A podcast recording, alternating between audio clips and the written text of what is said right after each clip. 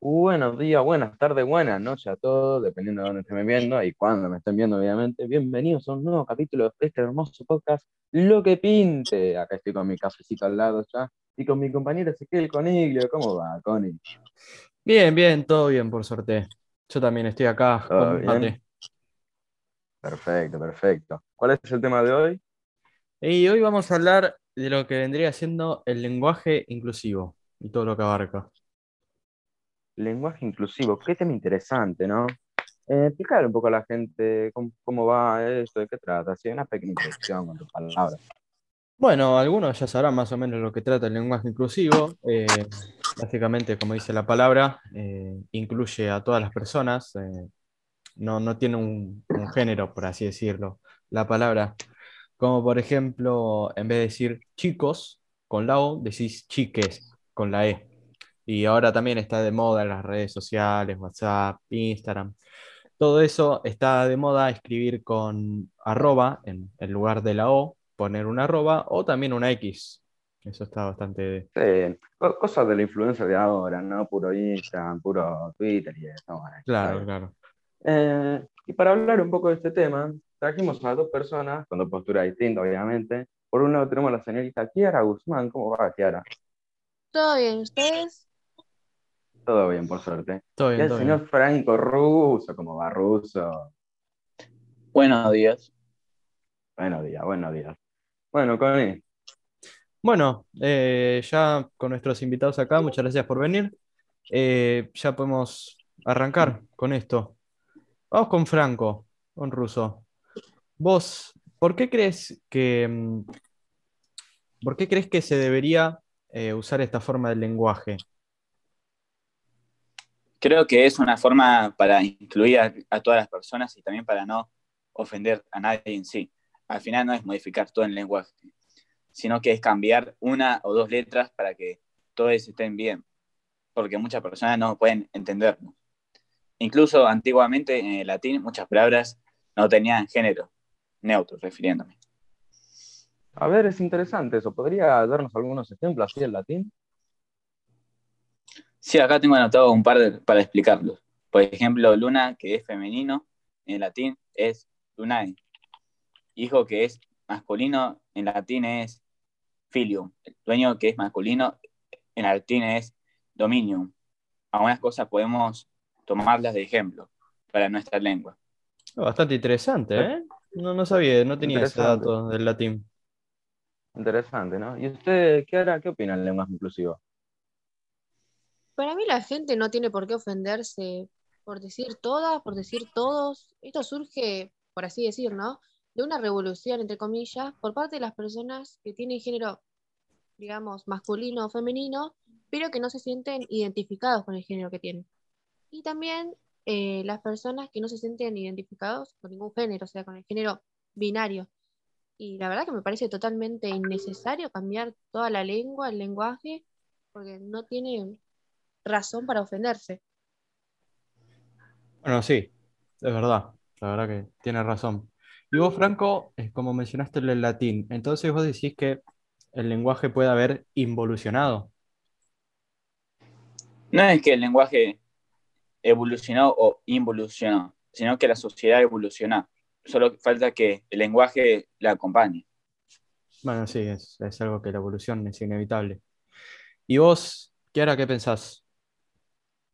Para mí el lenguaje cambió para bien, ya que la distinción entre géneros existe desde el nacimiento. El doctor, le al doctor le preguntas si es chico o si es chica, y el doctor no te va a decir, no te va a responder, no, hay que esperar a que el bebé decida con qué género se siente identificado, qué pronombre prefiere que se le utilice.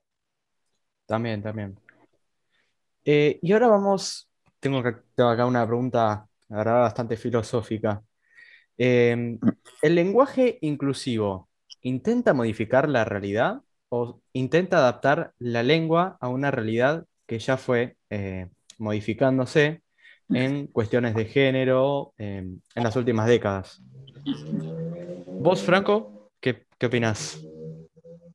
No intenta modificar la realidad, solo intenta adaptar la lengua a algo que ya fue cambiado a lo largo del tiempo. La lengua se volvió obsoleta se quedó antiguamente para los tiempos modernos en los que vivimos. Sí, también, una lengua bastante antigua.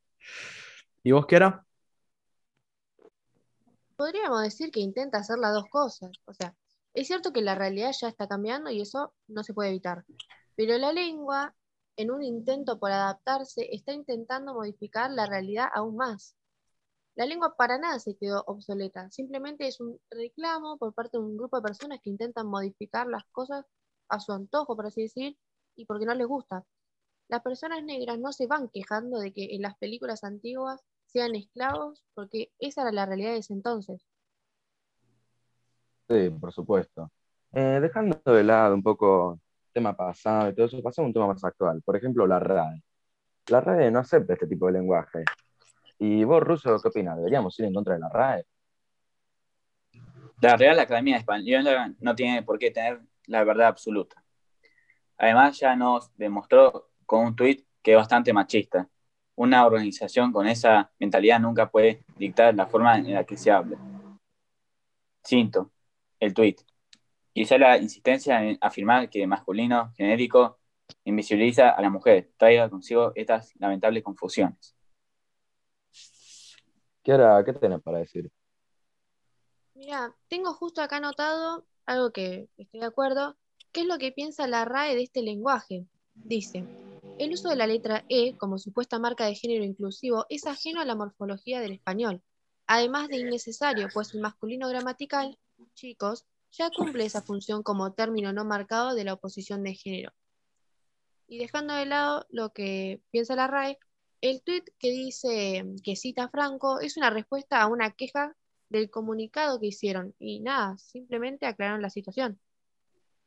Bueno, no sabía que la RAE tenía ese, ese, lado del lenguaje inclusivo. Y ahora vamos con un tema más eh, que, que, también tiene bastante, bastante influencia. Es el tema de los, de los profesores, los maestros. ¿Ustedes creen que deberían usar eh, este tipo de lenguaje para acostumbrar, por así decirlo, a las nuevas generaciones? Y si, y en caso de que alguno se niegue, eh, ¿tendría, ¿tendría que ser despedido? ¿Vos, Franco? Para mí deberían empezar a enseñar a los más chicos a hablar con el lenguaje inclusivo. Los chicos que están en primaria y demás ya sería muy difícil acostumbrarlos. Sería un proceso muy largo, sí, pero sería lo mejor. Además, necesitaríamos la ayuda de varios mayores para que den el ejemplo. Porque, explico, sería muy confuso que, por ejemplo, en el, colegio les enseñen una forma y después en la casa diga que esa forma está mal. Y viceversa también puede ser. Y por otro lado, si los profesores se niegan, que solo les enseñe a los chicos de la facultad. Bueno, sí, sería bastante confuso eso que decís. ¿Y vos, vos qué era que pensás?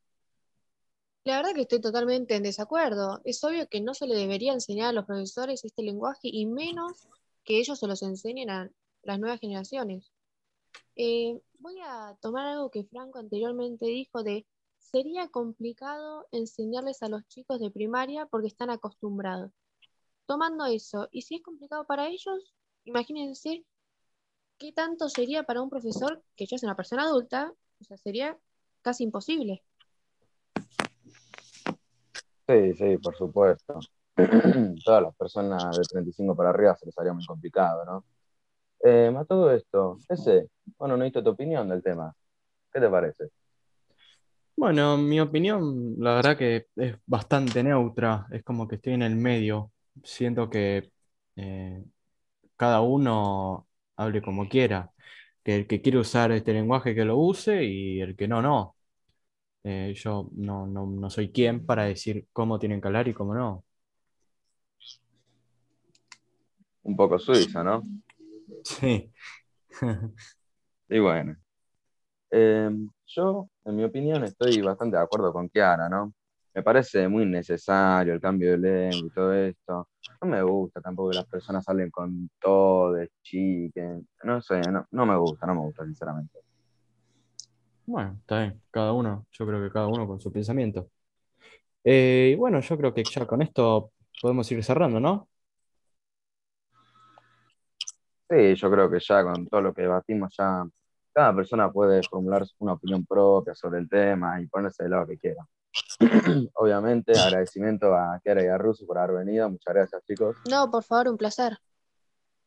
Fue divertido, muchas gracias por la invitación. Fue divertido, fue divertido. Bueno, y gente, nos vemos en el próximo capítulo de este podcast de Lo que Pinte. Hasta la próxima. Chao, muchas gracias por venir.